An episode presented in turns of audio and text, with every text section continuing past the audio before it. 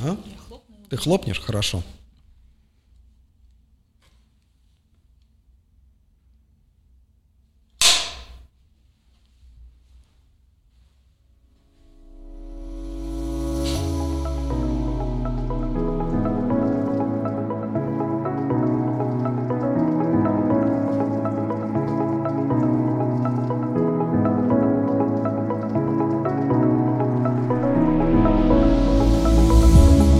Добрый день, дорогие коллеги. С вами подкаст «Недвижимая экономика». Меня зовут Денис Соколов.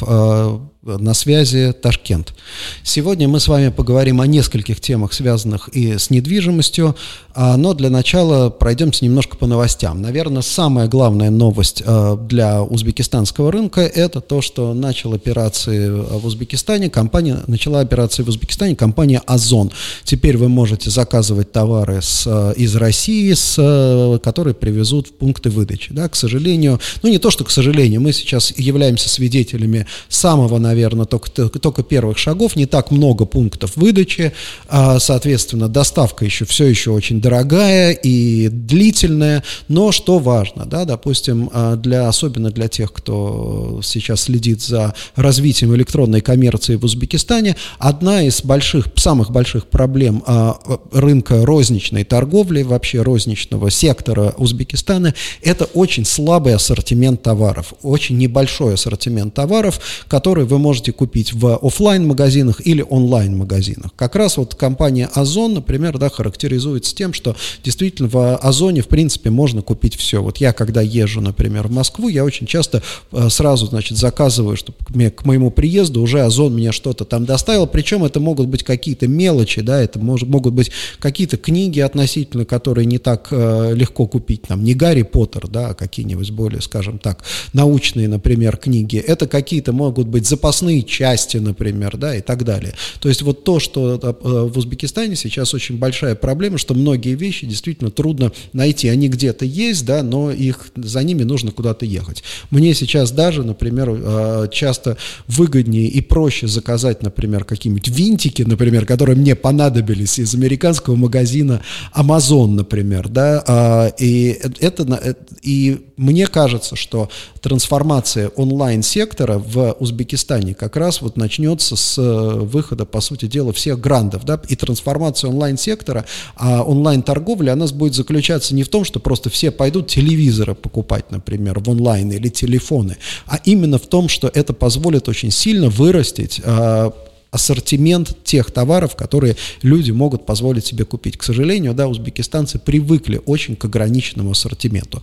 Что нужно для того, чтобы это все работало? Конечно, нужна, нужны колоссальные логистические мощности. Мы сейчас слышим про новости, что Wildberry строит 150 тысяч квадратных метров склад, да, Озон тоже будет строить свои склады, и многим кажется, например, да, что со стороны особенно, что, ну, что такое онлайн-торговля? Это как раз вообще сплошная экономия, у вас, вам не нужен магазин, магазин, да, вы там э, работаете со службой доставки и так далее. На самом деле онлайн-торговля – это колоссальные инвестиции, во-первых, в IT-платформу и колоссальные инвестиции в э, логистическую, в складскую инфраструктуру, да, потому что от этого зависит, от этого зависят сроки доставки, от этого зависит ассортимент, да, потому что нету, да, опять же, проблема онлайн-торговли заключается не в том, чтобы э, хранить где-то большие объемы однотипного товара, а чтобы хранить большие большие объемы товаров в колоссальном ассортименте. Соответственно, логистический комплекс должен тебе позволить эффективно сделать этот подбор, да, то есть собрать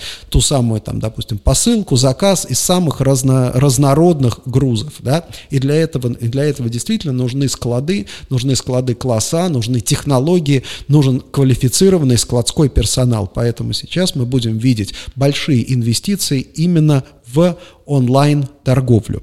Поэтому я думаю, что, наверное, следующий год в Узбекистане, в Ташкенте, по крайней мере, станет годом онлайн-торговли. Мы увидим все больше и больше пунктов выдачи заказов по всему городу, мы увидим все больше а, увеличение ассортимента товаров и выход, самое главное, да, за счет чего растет ассортимент товаров а, на таких маркетплейсов. За счет, а, во-первых, да, частного небольшого бизнеса, который там, допустим, ну, условно, там что-то производит, или, например, да, импортирует какие какие-то товары из Китая и перепродает здесь на таких платформах, как Узум. Но еще следующее, очень важно, это выход грандов, ритейловых грандов, это больших, условно, больших розничных ритейловых компаний на онлайн-платформы. Это позволит на самом деле э, и приучать более такую, наверное, взыскательную публику к покупкам, к онлайн-покупкам и повысить в том числе качество доставки.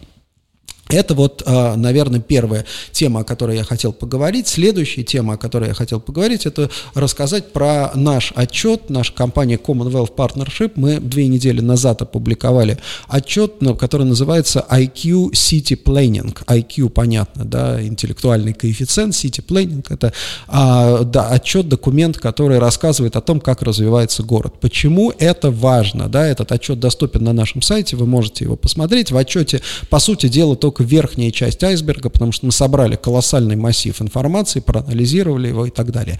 Почему важно вот такие документы и такие материалы важны не просто там, не только для профессионалов на рынке недвижимости, но и для граждан, потому что что такое современный город? Современный город – это фабрика человеческого капитала. Многим кажется, что когда вы покупаете квартиру, например, там в каком-то городе, в Лондоне, там в Москве, в Париже, в Ташкенте и так далее, вы покупаете квадратный квадратные метры, где вы будете жить. Нет, это не так. Квадратные метры можно купить в деревне, дом можно купить в деревне, жить можно в деревне. В чем отличается город?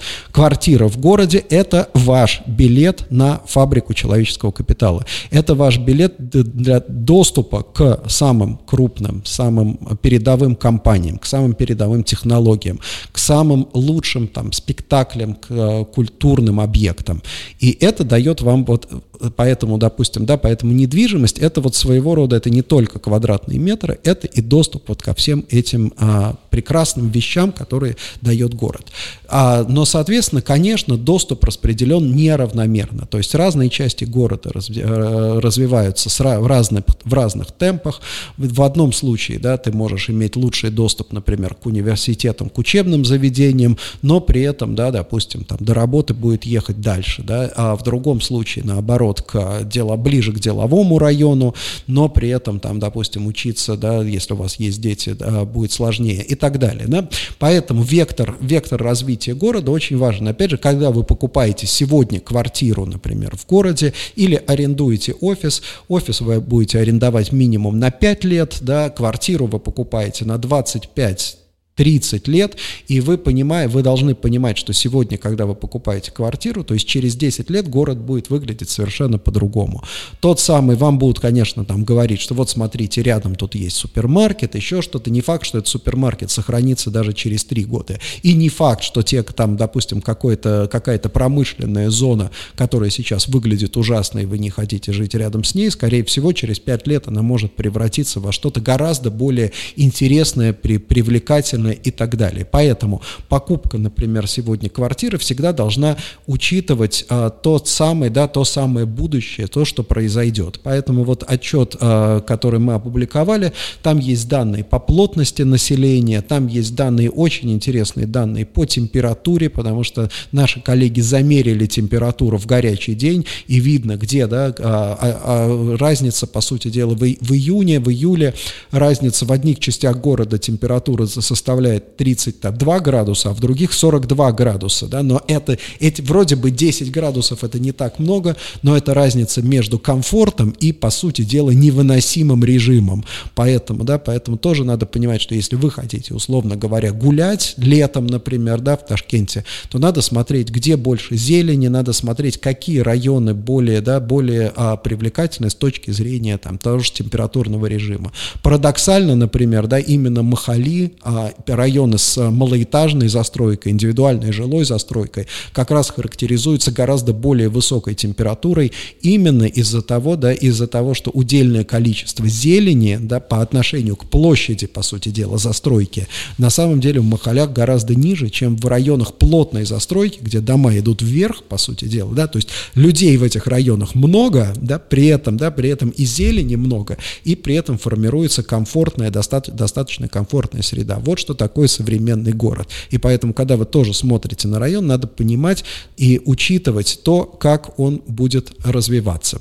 Что еще важно о чем еще важно помнить, когда вы планируете и думаете о том, как жить в городе, да, как инвестировать, в какие, там, допустим, активы инвестировать, надо иметь тоже в, такую широкую перспективу развития городского развития. Например, для Ташкента сейчас самые важные, а, пожалуй, темы – это проект «Новый Ташкент». Что такое «Новый Ташкент»? Это 20 тысяч гектаров на э, востоке от города. При этом очень интересно, что если мы посмотрим на исторически структуру Ташкента, то э, мы увидим старый город, тот самый, да, старый город, который вокруг, в районе рынка Чурсу.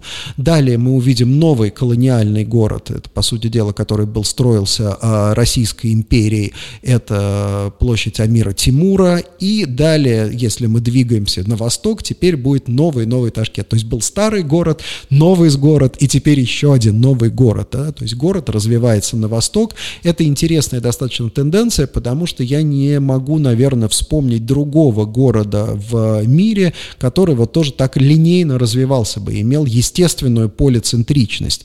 И эта полицентричность дает возможность действительно в разных районах города а, опираться на разные, по сути дела, разные виды бизнеса, разные виды экономической активности. Что нам с вами дает проект Нового Ташкента? Потому что очень много на эту тему спекуляций, да, много вопросов, что а зачем строить там в поле, да, когда нужно там, допустим, там а, реконструировать э, существующие площади. Здесь э, мы как специалисты по, по сути дела, да, по коммерческой недвижимости, мы понимаем одно, хотим мы того или нет, да, хочет этого Узбекистан или не хочет, урбанизация будет идти, а рост доли городского населения будет продолжаться, соответственно, население, численность населения в городах будет расти, будет расти Ташкент, будет расти Самарканд, будут расти другие, другие крупные города. Но в первую очередь будет расти Ташкент. Почему? Потому что, как я уже говорил, Ташкент и крупный город – это фабрика человеческого капитала. То есть, если ты приезжаешь, допустим, из деревни, а урбанизация – это и есть переезд из деревни в город, то, естественно, ты едешь туда, где у тебя будет доступ вот к этим городским благам. Есть, может быть, два пути. Да? Многие считают, что, о, строительство, э, первично строительство сначала понастроить построят жилья, например, да, а потом из-за этого жилья люди переедут и будут, э, и город будет задыхаться от перенаселения. Это очень большая ошибка, потому что мы все прекрасно знаем, когда начинается активная урбанизация, первым делом идет уплотнение, то есть условно в том доме, в той квартире, в которой сначала там а, жили, там, допустим, да, два человека, там начинает жить 5-6 человек и так далее, да, то есть люди арендуют квартиры, соответственно, арендуют в складчину, живут очень очень плотно, живут без всякого комфорта жизненного, и это на самом деле серьезная, да, серьезная проблема. Поэтому первичен рост населения, а строительство жилья вторично. То есть население в Ташкенте будет расти не потому, что девелоперы застраивают кварталы, а население Ташкента будет расти, потому что Ташкент привлекателен с точки зрения рабочих мест в том числе, с точки зрения медицинских услуг, с точки зрения образования для большого количества. А дальше люди, которые переехали, они будут, э, соответственно, искать возможности, как им жить с большим комфортом. Поэтому в реальности я полагаю, что ташкентская агломерация должна ориентироваться на численность в районе 7 миллионов человек. Соответственно, да, эти 7 миллионов надо размещать. Их можно размещать, как я уже говорил. Они будут размещаться либо плотно в махалях, да, очень, да, очень некомфортно, либо действительно для этих людей строить а, новые, да, новые, но, но, застраивать новые районы. Значит, Ташкент сегодня испытывает сложности с инфраструктурой, в первую очередь с энергетической инфраструктурой, транспортной инфраструктурой, с э, дорожной инфраструктурой, поэтому э, основа фактически да, мастер-плана нового Ташкента – это качественная инфраструктура. Нужно, чтобы жители нового Ташкента не испытывали перебоев с электроэнергией, не испытывали, там, допустим, в меньшей степени подвергались э, транспортному коллапсу, э, имели возможность доехать туда, куда, туда, куда нужно, да, плюс достаточно большие территории озеленения, то есть люди могли, могли бы гулять. Это дает возможность, вот такие вещи а, позволяет а, решить так называемый подход комплексного развития территории, когда город, допустим, да, муниципалитет смотрит, вот у нас территория, и мы сейчас на этой территории можем сделать все правильно, да, мы здесь не обременены какими-то, да, сложившимися уже там, сложившимся укладом, сложившейся собственностью и так далее, да, мы можем сделать все правильно, мы можем правильно распределять спланировать, потому что современная градостроительная наука, она позволяет это все сделать, это не что-то такое невозможное. А международные компании, я знаю, что а, английские компании работали над мастер-планом нового Ташкента, международные компании умеют это все делать. Да, не всегда реализация соответствует запланированному, мы это тоже с вами прекрасно знаем, но тем не менее в этом на самом деле смысл. Что, опять же, что здесь важно для вас, уважаемые зрители, да, уважаемые инвесторы в том числе? Это означает, что следующий, на горизонте следующих 15 лет центр будет как бы, да, будет смещаться, смещаться туда, в сторону востока, соответственно, наверное, сегодня я бы смотрел как на самые привлекательные территории с точки зрения инвестиций. Это территории как бы старого, ну, традиционного Ташкента, да, но те самые, скорее, которые расположены на восток, потому что вот центр, по сути дела, центр активности, эти, эти территории, они будут такой вот какой-то транзитной зоной между старым Ташкентом и новым Ташкентом. Сегодня, да, сегодня там достаточно, можно сказать, наверное, недооцененные в том числе и земельные активы, недооцененные активы недвижимости, а через, там, допустим, 10 лет это будут, будет уже такой, в общем, такой vibrant, это такой активный деловой центр. Поэтому уже сегодня нужно смотреть на то, как развивается как развивается новый Ташкент. Далее вторая часть, вторая важная история, потому что я знаю, что на территории нового Ташкента и на прилегающих территориях у многих есть уже какие-то земельные угодья собственные, какие-то собственные участки, объекты, активы. Здесь очень важно, потому что, в принципе, а, перед а, дирекцией нового Ташкента будет стоять задача консолидации этих участков и, возможно, изъятия, да, соответственно, для нужд города, для, как бы, да, для вот этого комплексного развития территории. Что бы я сегодня порекомендовал, если у вас есть интересы в этой территории, скажем так, или какие-то уже активы, это, по сути дела, а, подумать о том, как вам развивать ваши активы, ваши земельные участки в соответствии с мастер-планом. То есть, грубо говоря, сказать, что да, мы готовы участвовать в реализации нового Ташкента в соответствии с мастер-планом. Не ждать, когда встанет вопрос об изъятии этих участков для государственных нужд, а именно предложить, по сути дела, свои услуги, потому что государство что в том числе необходимо, в первую очередь, необходимо реализовать, необходимо сделать так, чтобы на этой территории все строилось в соответствии с планом. Если есть сейчас уже участники, землепользователи, которые готовы на это идти, да, это будет а, большой плюс. Мы подобную конфигурацию с а, несколькими землепользователями на территории Новой Москвы, вот когда Москва расширялась, мы тоже делали эту конфигурацию, когда несколько землепользователей объединились и, по сути дела, обратились да, в муниципалитет с тем, что давайте вот мы будем развивать наши территории в соответствии вот это, с этим большим, по сути дела, вашим большим планом. Это, мне кажется, очень сильная, а, сильная такая возможность для того самого государственно-частного партнерства. Поэтому, пожалуйста, да, подумайте, смотрите, следите за новостями о новом Ташкенте. Это, по сути дела, во многом станет витриной, инвестиционной витриной вообще всего Узбекистана. И последнее, о чем я сегодня хотел поговорить, это классификация а, э, в рамках Американской торговой палаты а, и комитет, создан комитет по недвижимости, я сейчас возглавляю этот комитет по недвижимости, и первая инициатива этого комитета была а, создание классификации офисных зданий. Почему это важно? Это важно, потому что вот мы сейчас, например, сплошь и рядом к нам обращаются, допустим, собственники собственники зданий, которые строят здания, и вот мы видим, что они строят. Да? Видно, что то, что строится, э, оно не соответствует вообще современным требованиям очень часто. И не потому, что собственники какие-то плохие, а потому что, по сути дела, ну, они нашли архитектора, у архитектора тоже нету опыта строительства современных зданий. Откуда этот опыт может взяться, да, когда современное здание фактически... Что такое современное здание? Это здание, которое построено и которое, грубо говоря, арендовал там один-два этажа, арендовал как какой-нибудь там банк типа Goldman Sachs или HNBC, HSBC, да, какая-то международная компания со своими современными требованиями, да, вот тогда это действительно, да, тогда архитектор понимает, что он, для кого он строит. А большинство зданий строится с расчетом, ну вот, да, там сделаем кабинеты какие-то, нарежем и будем эти кабинеты сдавать, да. Вот, соответственно, понятно, что текущий рынок, как бы, он, он именно такой, нужны кабинеты, но дело в том, что а, эти здания оказываются неустойчивыми, ну, неустойчивыми устойчивый э, с точки зрения там ближайших даже перспектив, в них ничего сделать нельзя.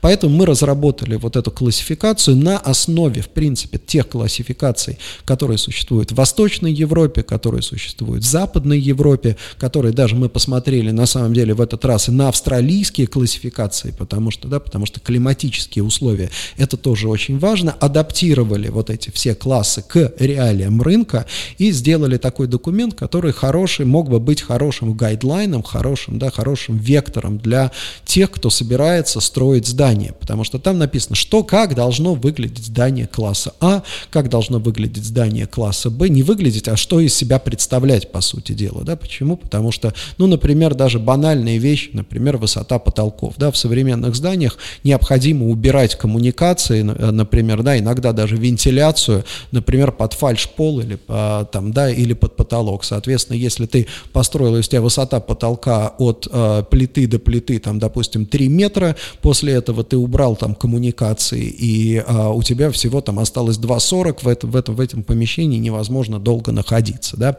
Это вот такие какие-то даже, какие-то, в общем-то, бана... в том все и дело, что это некоторые банальные вещи, но которые очень часто собственникам не приходят в голову.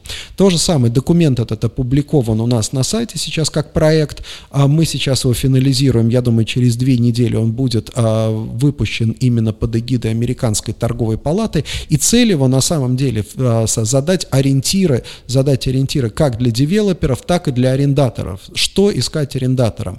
И здесь очень важно обратить внимание на то, что когда мы говорим про здание класса А и класса Б, это не значит, что мы там отделяем чистых от нечистых, да, есть просто разные условия. Кому-то из арендаторов необходим именно, именно класс А обязательно, да, потому что, а что такое класс А? Класс А это, по сути дела, офисное здание, в котором можно сделать на уровне отделки все, что угодно, любую планировку, да, любые какие-то, да, какие-то фантазии можно реализовать, любой дизайн. Это здание, в котором тебе будет всегда комфортно, в котором в каждом помещении будет хороший микроклимат, да, это ты сможешь сделать, опять же, при правильном, при правильном проектировании а, помещения, да, это здание на самом деле в классе А гораздо с большей плотностью можно расселить сотрудников, да, при этом им будет комфортно, то есть, условно говоря, допустим, да, норматив для класса А такой, да, это 8 квадратных метров на одного человека а, офисной площади, это включая переговорные комнаты, и сотрудники чувствуют себя достаточно комфортно.